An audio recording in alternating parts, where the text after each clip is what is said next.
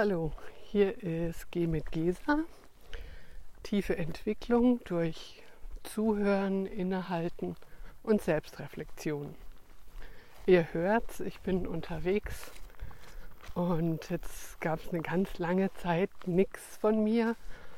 Das hat damit zu tun, dass ich einfach in großen Projekten war und immer noch bin und dazu brauche ich einfach ganz viel Aufmerksamkeit. Aber heute ist es anders. Heute ist Sonntag und ich nehme euch mit auf meinen Spaziergang. Ja, über was will ich heute sprechen? Ähm, seit einiger Zeit, vielleicht auch herausgefordert durch diese interessante Situation, in der wir uns alle befinden, mit wieder langsam beginnende Normalisierung des Arbeitslebens durch die Pandemie. Und ich habe viele Coaching-Anfragen, Supervisionsanfragen und die gehen immer einher mit, ja, ich will mal sagen, so eine Anspannung. So, oh, kann ich das hinkriegen? Da kommt jetzt so viel auf mich zu und wie kriege ich das noch besser hin? Meine eigenen Ansprüche, die Ansprüche von anderen. Und das Ganze führt dann zu so einer Spannungssituation, die, jenseits von jeder Gelassenheit sind. Und dann können die Leute mehr recht denken, auch nicht mehr kognitive gute Entscheidungen treffen und wenden sich dann an mich, was ja toll ist. Und ich habe auch ein gut gefüllten Instrumentenkoffer dafür und kann mit, mit denen dann so Klarheit schaffen. Was ich mir angewöhnt habe neben den Coachings ist jetzt mittlerweile, dass ich ein Instrument anbiete, was ganz hilfreich ist in solchen großen Anspannungssituationen. Und darüber würde ich gern heute sprechen. Also einfach, weil ich dieses Instrument sehr schätze und ich habe jetzt etwa zehn Leute, die dieses Instrument ausprobiert haben und mir Rückmeldung gegeben haben und gesagt haben, das ist richtig gut. So, das Instrument, wie heißt das? Das ist PEP. Hm, das ist prozessorientierte Embodiment-Psychologie. Das ist erstmal ein interessantes Wort und kommt von jemandem, der heißt Dr. Michael Bohne. Bei dem habe ich drei Kurse gemacht, bin also ausgebildete PEP-Begleiterin. Ähm, Und wie funktioniert das? Dieses Instrument arbeitet spannenderweise auf zwei Ebenen. Auf der einen Ebene arbeitet es mit etwas, was wir, was ich mal so locker Säugetiergehirn nenne. Also wir alle haben ein die drei evolutionären Abschnitte in unserem Gehirn, Reptilienhirn, Säugetiergehirn und der Neokortex und der präfrontale Kortex, also das neueste Gehirn, alles miteinander in Netzwerken verbunden. Und PEP arbeitet mit dem Säugetiergehirn-Netzwerk. Wie es das macht, da komme ich später drauf, aber das ist erstmal das Erste. Da ist die eine Ebene mit dem ähm, auf die eingewirkt wird. Und die andere Ebene ist die kognitive Ebene von Glaubenssätzen. Das heißt, da wird angesetzt an das, was wir über uns selber denken. Die kennst du sicherlich, solche Glaubenssätze von ich bin nicht gut genug, ich bin nicht schnell genug, ich bin nicht schön genug, ich bin nicht locker genug, ich bin nicht erwachsen genug, ich bin nicht was weiß ich was. Also so Glaubenssätze, die wir uns einreden und damit unsere Welt ganz schön eng und anstrengend machen. Diese beiden Ebenen werden parallel angesteuert und dienen dazu, ähm, sowas wie, ich nenne immer sowas wie eine neue Software aufzuspielen. Also wir haben so eine gewisse Idee über uns selber und die ist ehrlich gesagt nicht immer konstruktiv und nicht sehr liebevoll, wie wir über uns selber denken.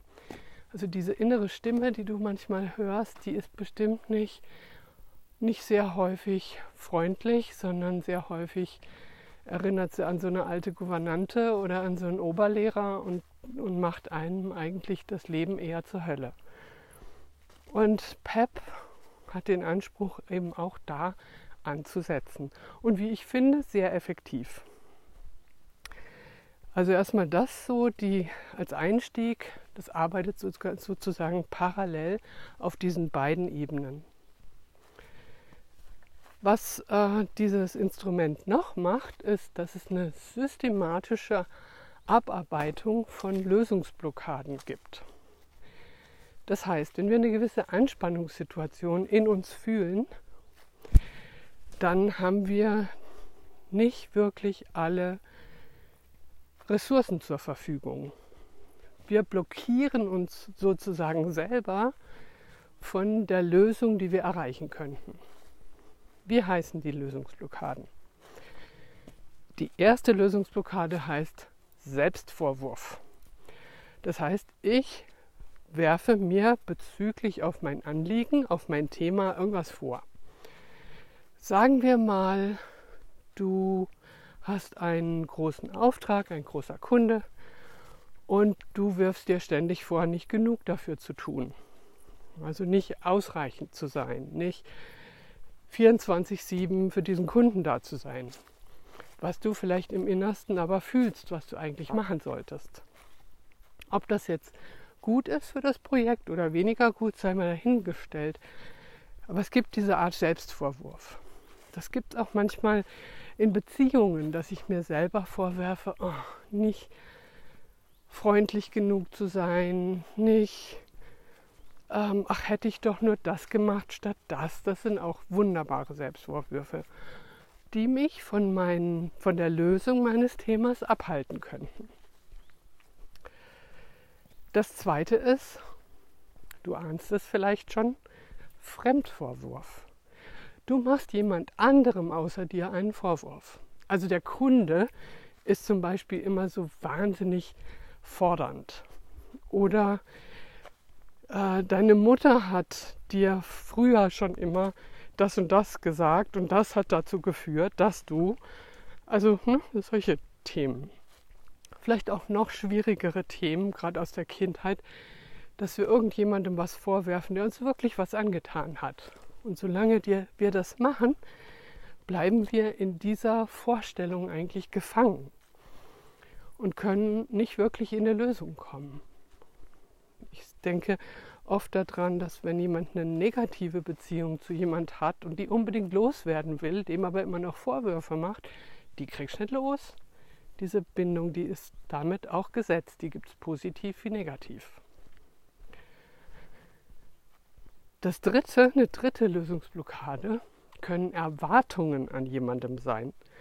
Also wenn ich an jemanden Erwartungen habe, der möge doch bitte so oder so oder so reagieren, dann kann das auch eine Lösung in mir blockieren, weil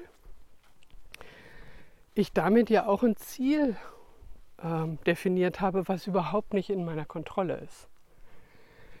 Diese Art von Erwartungshaltung kennen wir. Wir erwarten von unserem Partner irgendwas, von der Regierung, von den Kindern.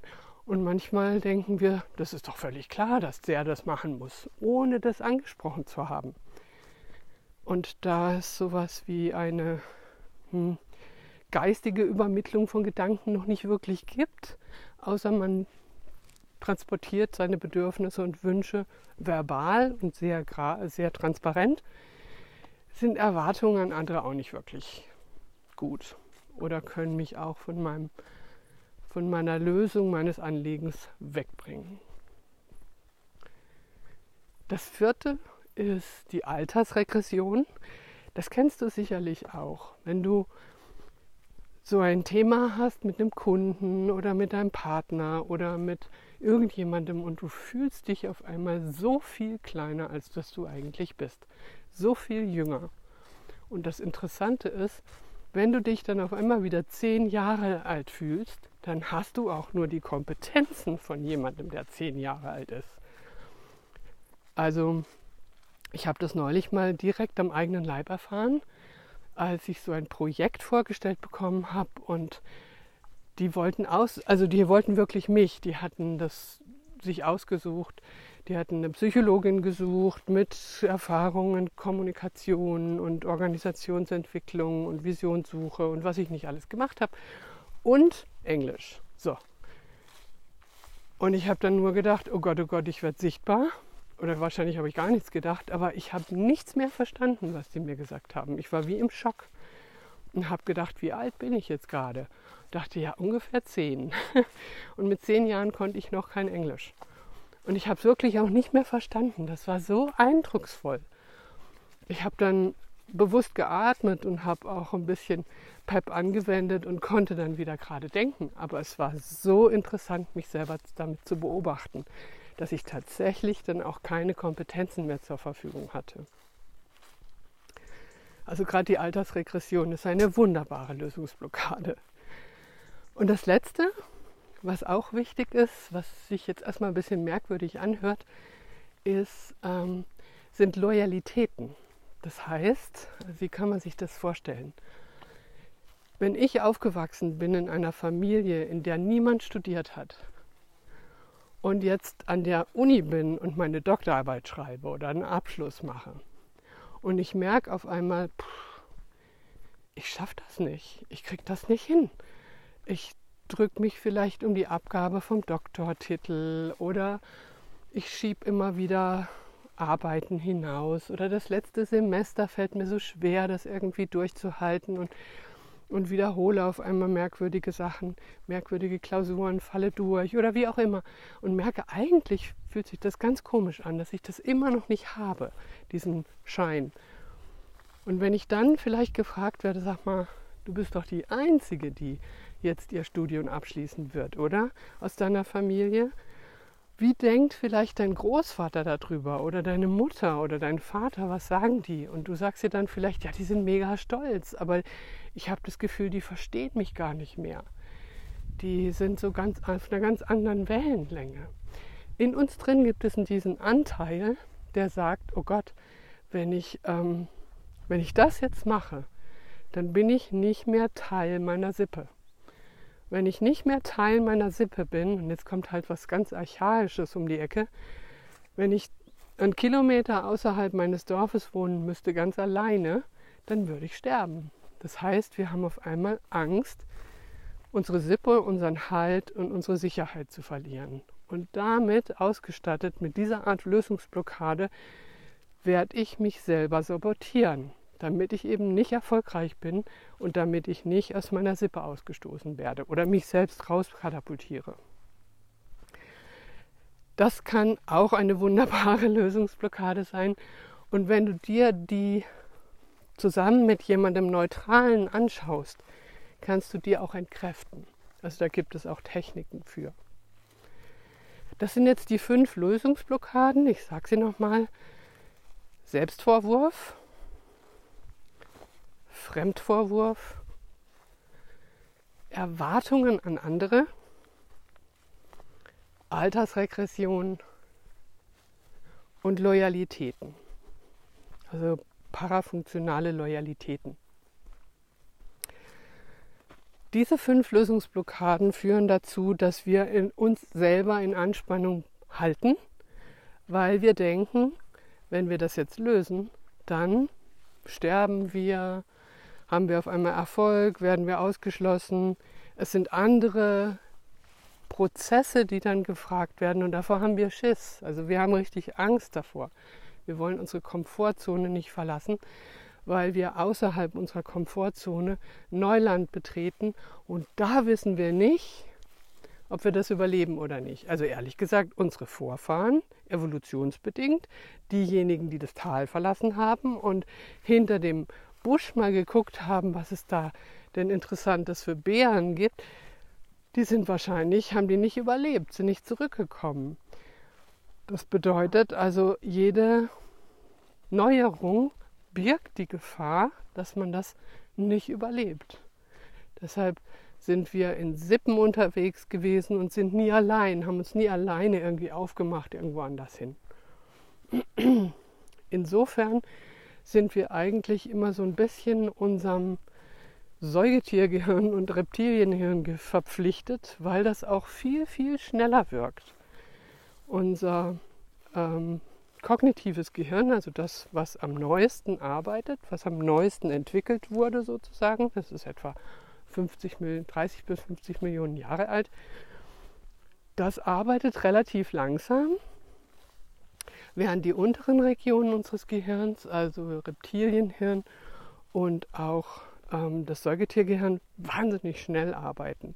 Also wer sich da ein bisschen mehr einlesen möchte, der liest am besten Daniel Kahnemann. Kahnemann ähm, das schnelle und das langsame Gehirn, da steht eine ganze Menge drüber, was wir, wie wir uns selber immer wieder mit diesen drei unterschiedlichen Geschwindigkeiten bewegen und was das für Konsequenzen hat für unser Denken. Aber zurück zu PEP. Ich habe ja damit begonnen, dass es zehn Coaches jetzt momentan gibt bei mir, die das ähm, für sich selbst mal erforschen, wie das ist mit dem Arbeiten mit PEP. Ähm, was es letztlich ist, diese Methode ist eine Klopfmethode. Das heißt, es gibt 16 verschiedene Klopfpunkte, die du an deinem Körper immer wieder in der gleichen Reihenfolge abklopfst und gleichzeitig ein paar Sätze sagst. Diese Sätze müssen vorgesprochen werden und die sprichst du einfach nach. Und Gleichzeitig wird geklopft und gekurbelt, so nennt sich das. Das ist jetzt nicht die eleganteste und, und ähm, sag ich mal, schickeste Lösung, wenn man das tut an sich selber, denkt man, hä, was mache ich hier eigentlich? Aber sie ist sehr wirksam. Was ich jetzt gemacht habe, damit da so ein Bedürfnis entsteht dahinter, also weil sehr viele haben mir gesagt, Gesa, ja, das ist super, das wirkt total und du musst es mir vormachen, ich mache es danach, kein Problem. Aber alleine mache ich das nicht.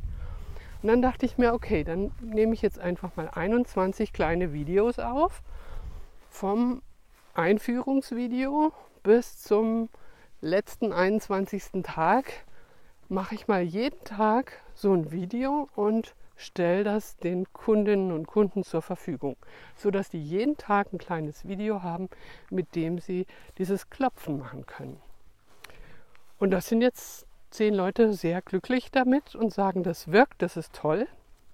Und das würde ich dir jetzt gerne auch vorschlagen. Also wenn dich das interessiert und du sagst, oh ja, schick mir das doch mal, Gesa, dann schick mir einfach eine Mail. Ich schicke dir dann ein Einsteigervideo, damit du erstmal gucken kannst, ob dir das taugt. Also vielleicht sagst du, ach nee, das ist echt Unsinn, das mache ich nicht.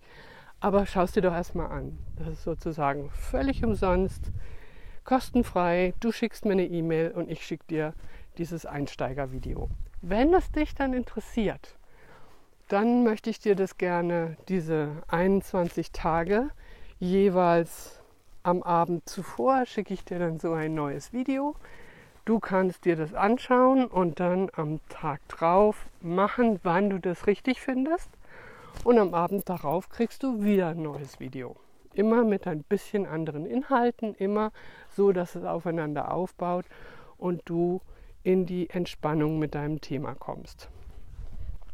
Also, wenn dich das interessiert, dann melde dich doch einfach unter Kontakt at businessquest.de und ich schicke dir das Einsteigervideo und dann kannst du gucken, ob es dir taugt. In diesem Sinne wünsche ich dir noch einen frohen Spaziergang, wenn du auch unterwegs warst.